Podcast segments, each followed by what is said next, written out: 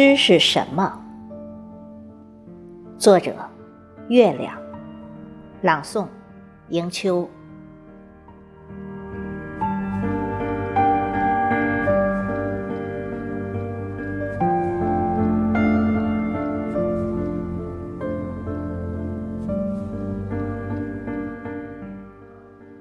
如果夜是另一种形式的悲悯。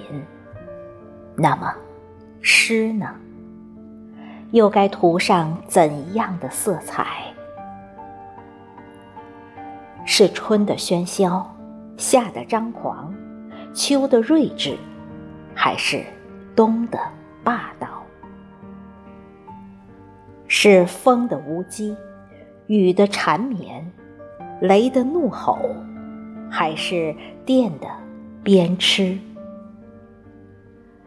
是花的怒放，草的顽强，虫的浅唱，还是叶的奉献？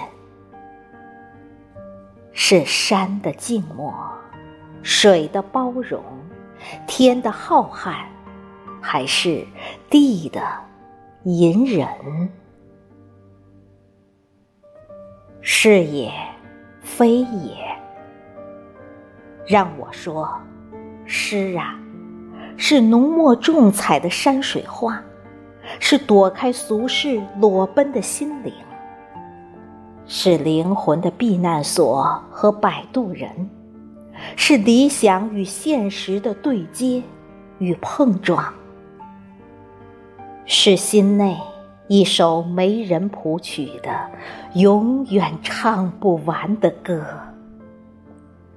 是摇曳在红尘里永不凋零的蓝色妖姬花。